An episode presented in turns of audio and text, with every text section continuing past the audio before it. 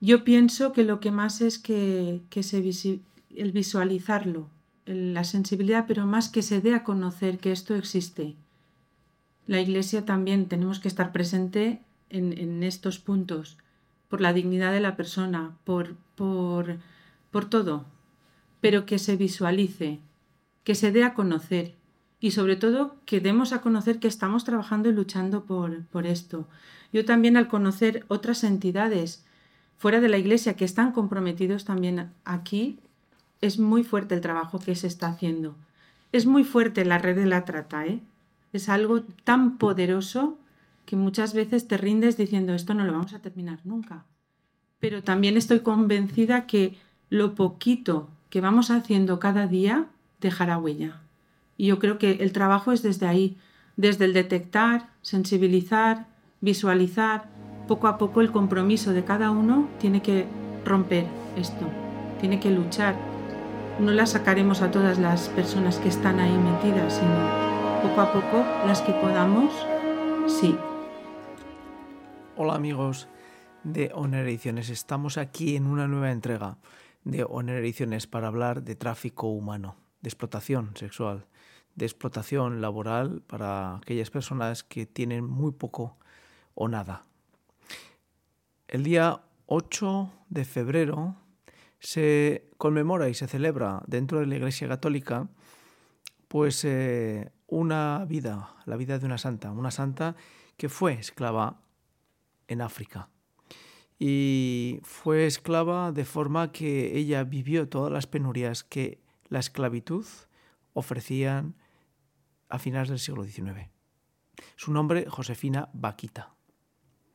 Josefina Vaquita fue explotada como esclava desde casi casi su nacimiento. Nació alrededor del año 69 del siglo XIX en la región sudanesa occidental de Darfur, en el pueblo de Oglosa, al oeste de Neyala y cerca del monte Aguileri. Pertenecía al prestigioso pueblo de Ayú. Su bien respetado y razonablemente próspero padre era hermano del jefe del pueblo.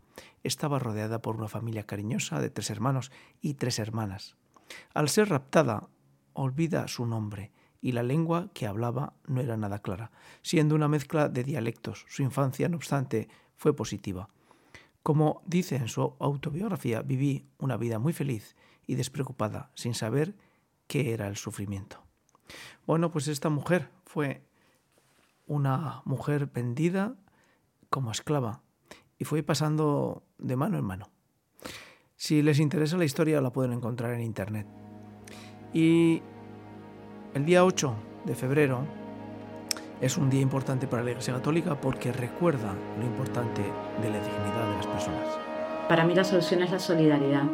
Y cuando hablo de la solidaridad, eh, a veces digo que la solidaridad tiene dos patas. Entonces el trabajo que hacen las hermanas de la caridad es necesario, porque cuando una persona se está muriendo de hambre, yo no le puedo decir, mira, espera que yo haga mi lucha política y, tú únete a esto, que vamos a sacar adelante esta ley. Entonces el trabajo que están haciendo las hermanas es necesario, el trabajo de asistencia, no asistencial, no es lo mismo. Entonces el trabajo de asistencia, respetando la dignidad de la persona, intentando dentro de la realidad que tenemos que no salgan de la trata para explotación sexual, para caer en la trata para explotación laboral, eh, con las limitaciones que se tienen, porque las limitaciones existen, creo que hay otra pata de la solidaridad y es la pata de la lucha asociada, la pata de, hablar de estos temas, de darles eh, mm, divulgación y, de comprometernos eh, seriamente con el tema. O sea, es un tema estructural y entonces es difícil, pero yo creo que como una humanidad vamos eh, avanzar, o sea, es la esperanza que tenemos, o sea, no, no, no es un optimismo, es esperanza, ¿no? Es, eh, entonces yo creo que desde ahí eh, mm, tenemos que hacer. O sea, creo que hay que hacer las dos cosas. La asistencia por un lado, no caer en el asistencialismo, la asistencia por un lado, y por otro lado, la esperanza y trabajar con otras asociaciones. Y dentro de la iglesia hay mucho miedo de trabajar con otras asociaciones. Y hay asociaciones que están luchando por la dignidad de la... Y, sé porque yo estoy intentando ser puente. Y hay asociaciones que están trabajando por la dignidad de, la, de las personas, de la mujer, pero a veces nos da un poco de miedo hacerlo y hay que hacerlo. Hay en, en países como Francia, donde se pasó en el 2016 una ley abolicionista, trabajaron... Eh, cientos de organizaciones juntas, laicos, de iglesia, de no iglesia, porque los unía un punto. ¿no? Hay asociaciones y gente con la que no vamos a estar de acuerdo 100% en todos los temas, pero mismo dentro de las asociaciones cristianas, de iglesias, ¿estamos con todos 100% de acuerdo en todos los temas? Seguramente que no. Pero hay temas puntuales que tienen que ver con la dignidad del ser humano, que asociaciones de la sociedad civil, asociaciones de la iglesia, asociaciones de diferentes creencias, estamos de acuerdo y que podemos trabajar juntos. Y la, como decía la hermana, es, nos estamos enfrentando a poderes tan fuertes que o trabajamos juntas y juntos o no es posible avanzar. Entonces eso yo creo que es uno, uno de los temas. Y cuando hablamos de redes de trata, son las mismas redes de explotación sexual y explotación laboral. No es que son otras redes, están las de trata y además las de explotación son las mismas. Nada más que algunas entran dentro de lo que es trata y otras mm, lo que entendemos buenamente por explotación. Y la dignidad de las personas no se construye solamente con cuestiones ideológicas, sino que se construye, como podremos ver a lo largo de este episodio, pues de una forma paulatina, paso a paso, y considerando todos los aspectos de la relación entre personas y de la sociedad. Y queremos hacer la introducción a este, bueno, pues a este episodio que gracias a la Delegación de Migraciones del Arzobispado de Zaragoza hemos podido disfrutar aquí en Zaragoza y que se celebró el día 10 de febrero a las seis y media dentro de las jornadas pues de la situación de trata en España. Y que bueno pues tuvimos dos ponentes y que fueron presentadas por la delegación de migraciones de forma que esas dos ponentes nos dieron con luz y claridad lo que supone la explotación laboral y la explotación sexual la explotación laboral como inicio de la explotación sexual. E intentaremos en este, en este episodio reflejar por qué la explotación laboral tiene relación con la explotación sexual. Eh, por una parte, pues eh, nos intentó dar una pincelada, porque el tema daba para mucho, Corina Fuchs sobre la situación de la trata en España. Corina Fuchs es una especialista argentina, afincada en España, filóloga en inglés, pero que dedica su tiempo a tratar de difundir y concienciar y aclarar todos los aspectos que están alrededor de la trata humana. Y por otra, pues una hermana de la caridad, de las hijas de la caridad, nos dejó lo más precisamente claro de cuál es el sufrimiento concreto de las personas que viven la situación de trata, la situación de explotación sexual y en ocasiones la explotación laboral. Queremos iniciar pues en este, este episodio con unas palabras de eh, el arzobispo Reichpla, porque creemos que coloca el ámbito del problema que no es una cuestión mecánica, un déficit social, o es un problema coyuntural o estructural, o económico, o un problema migratorio. No.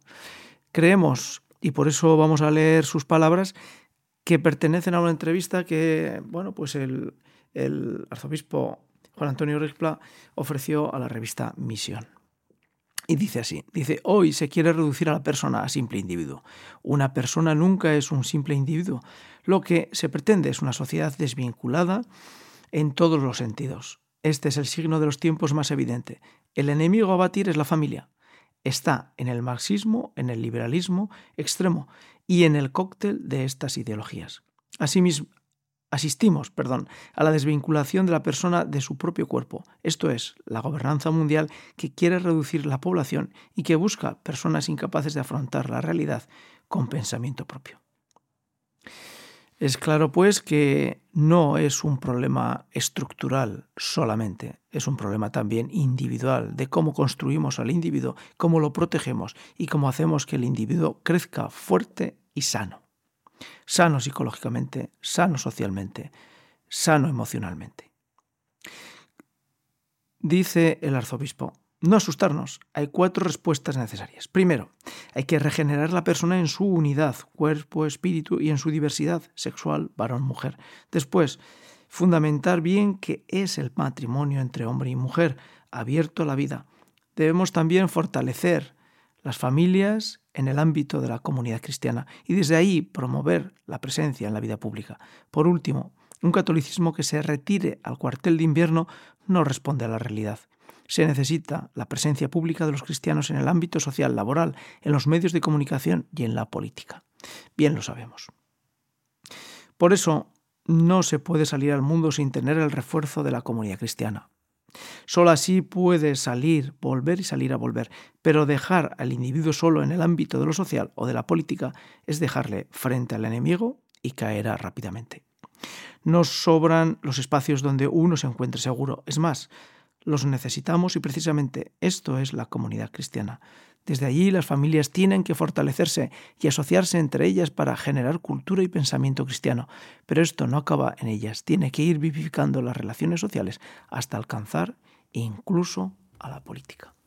Sí, porque esta sería una de las conclusiones que los que asistimos a la charla sobre tráfico eh, de personas, tráfico humano y sexual explotación laboral, pudimos, pudimos extraer que el problema no es, exclusiva, no es exclusivamente un problema en que podemos decir que hay organizaciones que son capaces de utilizar a personas. No, es algo mucho más complejo. Las organizaciones pueden utilizar a las personas porque ya las personas están sufriendo un proceso en el que se puede ver su vulnerabilidad muy, muy cercana. Y eso es lo que aprovechan, esa vulnerabilidad. Y eso es lo que la sociedad tiene que intentar proteger, que las personas no estén indefensas y no se encuentren en una situación al albur de las mafias organizadas. Y son mafias organizadas porque hay necesidad para, llegar a criminalizar el acto, hace falta una organización. No es simplemente un hecho o dos hechos, sino que es una estructura, un entramado que permite llegar a la explotación o laboral o sexual, y de la laboral a la sexual. Hay muy poco trecho.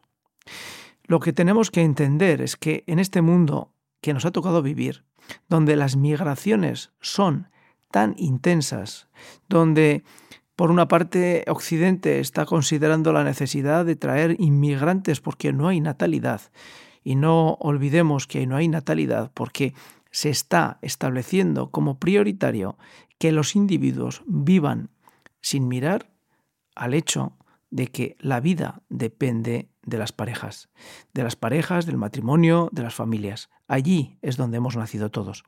Y no se entiende una sociedad donde no haya familias para que los hijos puedan crecer. Estamos en una sociedad donde la migración es de individuos y esos individuos se encuentran, la mayoría de las ocasiones, en un camino largo y que tienen una gran vulnerabilidad hasta encontrar una ubicación. Pero hasta que la encuentran solamente hay sufrimiento. Porque Europa se está olvidando de que traer y permitir que haya mafias que dejan en medio del océano barcas, barcazas llenas de personas, ese, eso, es también una parte del delito. Ese delito que no se soluciona porque vaya eh, asistencia marítima y rescate a los náufragos, que evidentemente no queda otro remedio que salvar sus vidas, porque están en el punto de la muerte. Es, pues, necesario que los gobiernos, los estados, empiecen a tomar conciencia de que esa acción migratoria masiva que se cierne sobre Europa es una acción despiadada, porque la están, la están realizando personas, individuos totalmente eh, descarnados, sin defensa e indefensos.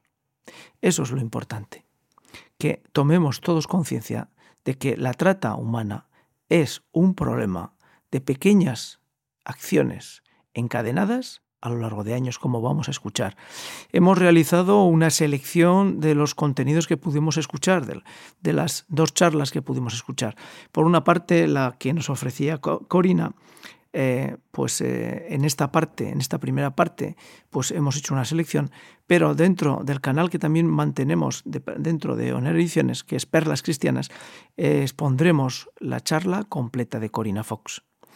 Por otra parte, la charla de la hermana de la caridad hemos tenido que editarla y hemos dejado exclusivamente aquellos, aquellas partes que son más generalistas, porque la hermana nos explicó con detalle, con mucho detalle, cómo actúan las mafias. De tal forma que esa información es tan interesante y tan importante que si las mafias la pueden escuchar, lo que puede resultar es un veneno total para que se pueda impedir que la ayuda que necesitan estas mujeres salga adelante. Sí, tenemos que reconocer que hemos asistido a una charla en la que nos hemos tenido que autocensurar. Y eso es lo que vamos a hacer, editar el contenido, donde solamente van a poder escuchar una parte de la, de la intervención de la hermana. Pero no queda otro remedio. Y en otra ocasión que exista una charla sobre este tema, pues les invitamos a que asistan porque desde luego entenderán mejor por qué es tan importante que estemos todos unidos, todos con la idea clara de que la migración, la explotación laboral y la explotación sexual están unidas estrechamente y solamente podemos evitarlas si la sociedad toma conciencia, los gobiernos toman conciencia de que esa migración no puede ser, como hasta ahora ha sido, pasiva por parte de los gobiernos occidentales y activa por parte de los gobiernos del norte de África, en nuestro caso. Damos pues eh, a todo lo que es este reportaje que sin duda les va a interesar si tienen sensibilidad por el ser humano, que sabemos que lo tienen. Hasta el siguiente episodio y recuerden, dentro de Perlas Cristianas podrán escuchar la parte de Corina Fox completa y la parte de la hermana pues hemos editado y las traemos aquí, la intervención, para que ustedes se hagan una idea de la importancia de este tema para nuestra sociedad, nuestros hijos y nuestro futuro. También es importante para luchar contra este tema conocer la realidad. No, podemos eh, querer denunciar una situación, luchar contra ella si no la conocemos en primer lugar. ¿no? El año pasado en la revisión, tras la celebración de la jornada, veíamos que era importante el hacer actos de concienciación, de dar de sacar a la luz estos temas, de que se hable también en nuestra sociedad de, esta situación y por eso hemos organizado este acto y aquí os invitamos desde la Delegación de, de Migraciones, desde Cáritas Diocesana de Zaragoza y desde la Delegación de Pastoral Juvenil. Os voy a comentar lo que es nuestra experiencia de servicio las hijas de la caridad, nuestro carisma principal es el servicio a los pobres. Eh, a partir de un documento de una asamblea, uno de los puntos para que las hijas de la caridad comprometer nuestra vida en, este, en el servicio, eh, uno de los puntos fue el, el, trabajar, el luchar por las esclavitudes modernas y uno de los, una de las, mm, lo principal es la trata de seres humanos. A partir de ahí surgió este proyecto, dar respuesta y luchar en contra de todas las mm, vulnerabilidades y todas las dificultades que pasan estas mujeres. Os voy a contar un poco lo que es la trayectoria hasta que llegan a nuestra, a nuestra casa. Eh, las mujeres principalmente son de origen subsahariano, de países de Costa de Marfil, Guinea-Conakry, Mali, Congo. Desde allí ellas por motivos de pobreza salen de su país buscando una vida mejor. Los motivos muchas veces son pues eh, matrimonios forzosos, el que les obligan a practicarles la mutilación genital, huyen de pobreza y bueno, pues algunas han oído que en Europa se vive de otra manera y buscan esa oportunidad, pero otras son captadas desde su mismo pueblo, desde el poblado, son captadas porque van hasta allí señoras que ellas les llaman madame, muy bien, en donde les prometen que si se van con ellas, pues van a vivir muchísimo mejor, van a vivir desde lo que no, desde lo que no tienen allí. Algunas de ellas son la segunda o la tercera mujer de un señor pues ya mayor que ha sido el padre la ha vendido, la han casado. Entonces la más joven pues es la que cuida de la casa, la pues ya problemas de esclavitud. Desde allí abandonan a sus hijos y salen, salen con lo que tienen. Empiezan a caminar desde su pueblo y hay si conociéramos pues todas las rutas que hay en África que ellas pues las van dirigiendo, salen de su pueblo y, se van encontrando a través del recorrido que van haciendo con personas pues que se ofrecen a acompañarlas, personas que se ofrecen o, o, esta persona le dice vete a tal sitio que ahí hay un señor que te ayudará. Esto es la trata. Las van vendiendo de un sitio a otro, las van engañando. El pago, la explotación sexual, muchas veces lo que, lo que tienen, cómo tienen que pagar el ir de una camioneta a otra o que vayan a quedarse a otro sitio, pues que son violadas y son explotadas sexualmente. Os cuento todo esto porque es la vida de estas chicas y es algo que, es, bueno, pues lo más vulnerable. Cuando hablaba del cuerpo, pues es así. Yo al ser enfermera, cuando les tengo que atender, cuando vienen de que han pasado las mil penurias y vienen pues agotadas, vienen con quemaduras, vienen pues de haber eh, ejercido la prostitución, de haber sido violadas, pues para mí es, es eso, tocar ese cuerpo con esa vulnerabilidad y con que ellas confían en que les vamos a curar, en que les vamos a ayudar, es algo muy, muy fuerte. El problema es cuando ellas se recuperan y tienen que seguir adelante porque las están obligando y sobre todo las deudas que tienen por detrás. Porque algunas el haber pagado la patera pues les cuesta 3.000, 6.000 euros que nunca pagarán, nunca. Y aparte han salido de su país sobre todo prometiendo a su familia que van a enviar dinero. Y no pueden enviar dinero, no tienen papeles y tampoco si ellas después continúan en la red y van ejerciendo la prostitución, ellas apenas ven dinero. El dinero se lo queda el jefe.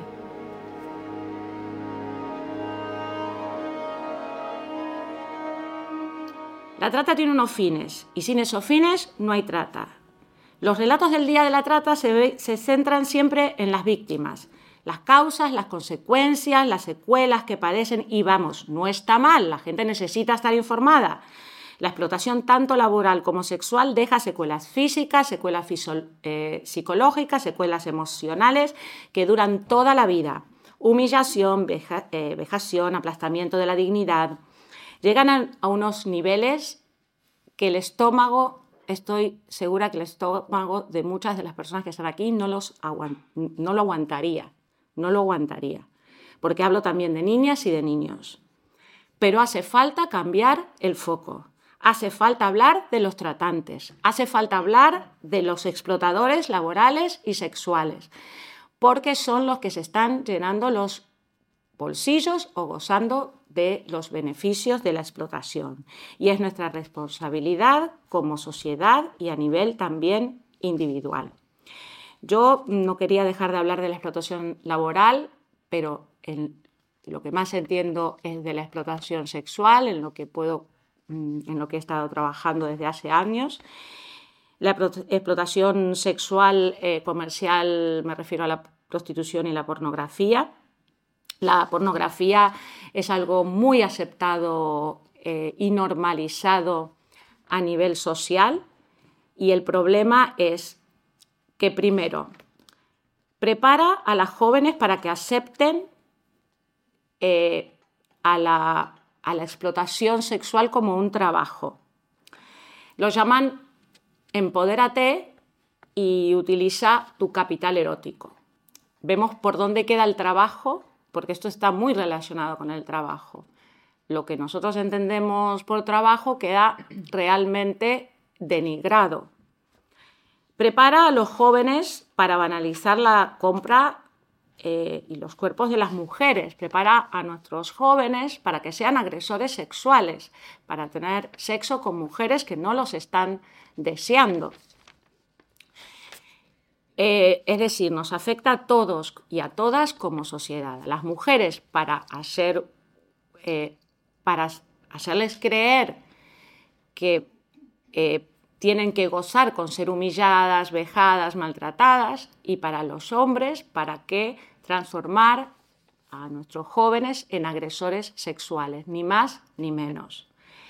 El tema no es si la mujer tiene derecho o no a vender su cuerpo, que es mm, el falso debate que hay en la sociedad, sino si el hombre tiene derecho o no a comprar el cuerpo de una mujer. Y en eso nos tenemos que centrar. Eh, algunas personas me dirán, mm, porque tengo estos debates, no es el cuerpo que se vende, es un servicio. Pues no. Lo que se alquila, lo que se consume, dónde se ejerce el lugar, dónde se ejerce eso, es el cuerpo de la mujer. Es una violencia extrema. Yo no puedo separar la trata de la prostitución. No hay prostitución buena y prostitución mala, porque es... Eh, mm, un acto de violencia extrema, una vulneración de los derechos humanos. Eh, como decía, el tema no es si las mujeres tienen derecho a vender su cuerpo o alquilarlo, sino si los hombres tienen derecho a comprarlo. No se puede hablar, como decía, eh, y yo obviamente mm, con, toda, mm, todo mi entendimiento por la situación vivida, no se puede hablar de esclavistas buenos y esclavistas malos, y no se puede hablar de un Estado que permita la esclavitud. Em, desde el principio de la charla, al principio de la charla decía que no todas las formas de esclavitud han sido abolidas, porque existe la pornografía y existe la prostitución. La trata tipifica medios comisivos, instrumentales para realizar una explotación del ser humano. Y esa explotación tiene que ser un delito cuando no importa cómo se produzca, si se produzca de tal o cual forma. Si se aprueba una ley de trata que no tenga un perfil abolicionista, no va a ser efectiva. En una sociedad civilizada, estar debatiendo si la prostitución es un trabajo o no, lo que pone de manifiesto es que tenemos un retraso civilizatorio, que vivimos como humanidad y que además tenemos un retraso en tema de igualdad, porque el 99, 7 de quienes compran sexo son hombres. Y casi el 99% de las personas prostituidas son mujeres. Es un tema de igualdad. No podemos hablar de igualdad, llenarnos la boca con la palabra igualdad y permitir que exista la explotación sexual de mujeres. Y además, mujeres que la mayoría son pobres, por provenir de países empobrecidos y en guerra. Con la guerra en Ucrania, los eh, prostituidores y los, los proxenetas de Alemania, de un país donde la prostitución es legal, estaban a la casa de las mujeres ucranianas eh, para los prostíbulos de Alemania. Son mujeres mm, empobrecidas, desarraigadas por un proceso migratorio, muchas de ellas en situación eh, de, irregularidad eh, eh, porque no tienen los documentos que les permitan estar en, los países donde son tratadas. Son vulnerables. Y acabo, aquí quiero poner el énfasis en algo. No, no son vulnerables porque han nacido vulnerables, las ha llevado a una situación de vulnerabilidad. Una mujer que viene cruzando el desierto no es una mujer vulnerable, es mucho más fuerte que cualquiera de nosotras que estamos aquí, pero se la arrastra, se la aplasta, se la humilla, se la abeja hasta que está en una situación de vulnerabilidad extrema. Uno de los elementos para hacerlas vulnerables es los abusos sexuales. Hay estadísticas que dicen que entre un 55 y un 90% de las mujeres que están en prostitución sufrieron abusos sexuales y violaciones. Y los abusos sexuales y las violaciones no las sufren solamente las mujeres pobres.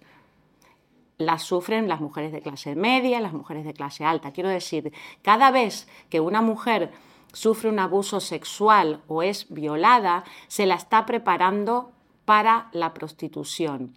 No quiero decir que vaya a terminar en la prostitución, pero sí quiero decir que está en una situación psicológica de vulnerabilidad, que en un momento de pobreza o en un momento de necesidad puede aceptar eso en su vida. Una mujer que ha tenido una educación, que ha tenido eh, eh, posibilidades de, un trabajo, que ha tenido cariño, que ha sido criada en un, hogar eh, donde ha sido valorada más que por su cuerpo, es difícil que aunque sea pobre termine en la prostitución. Es mucho más fácil aceptar la prostitución cuando vienes de, las, de todas unas situaciones diferentes. Es decir, cada persona que está en el sistema prostitucional es un fracaso nuestro como sociedad, sociedad que va más allá de, eh, de si es inmigrante o no es inmigrante. Por supuesto que la inmensa mayoría, el 70%, son inmigrantes. Pero quiero decir que es un fracaso colectivo, porque es que fallamos en ofrecerle a esa niña, a esa mujer, todas las condiciones necesarias para no caer en la prostitución y mucho más para no caer en la trata.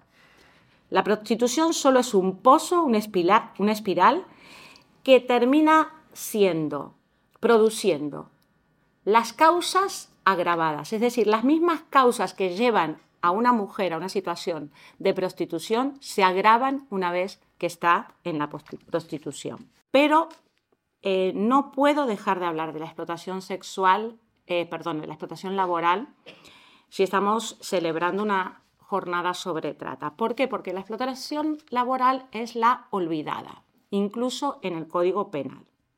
Y voy a explicar algo para que entendáis por qué es difícil perseguir la trata. Resulta crucial llamar la atención a un dato legislativo. El Código Penal no sanciona la explotación laboral como vulneración de los derechos humanos y la dignidad de la persona. Es decir, si vamos a luchar contra la trata, luchar contra la trata queda estrechamente vinculado a la manera en que cada Estado verifique el tratamiento jurídico penal de los fines de la explotación.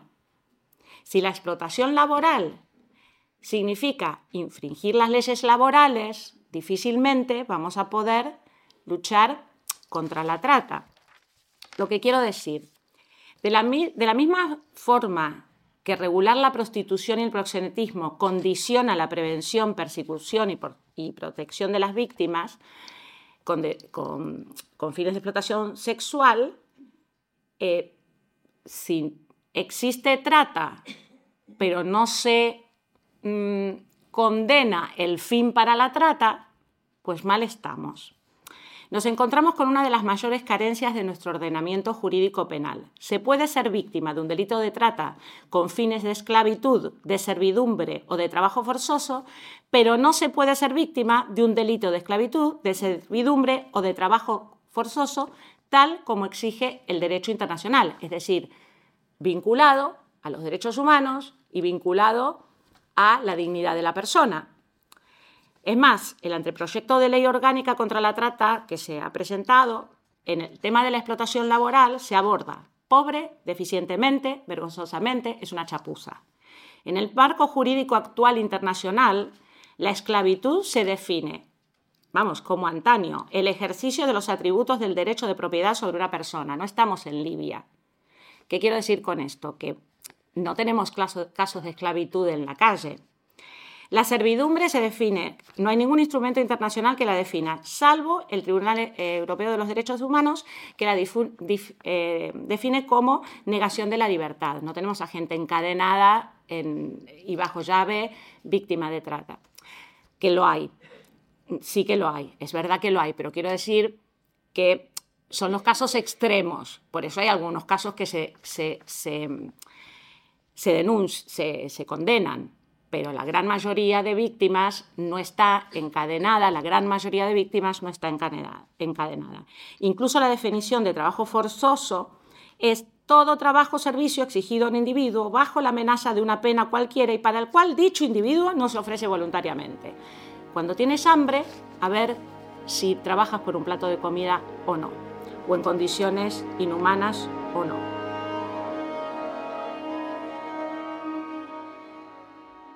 Hemos podido ver eh, las dos caras de, esta situación, la situación de las, de las víctimas, ese destrozo, ese, esas mafias, esa sensación de estar atrapada en una red de la que no pueden salir.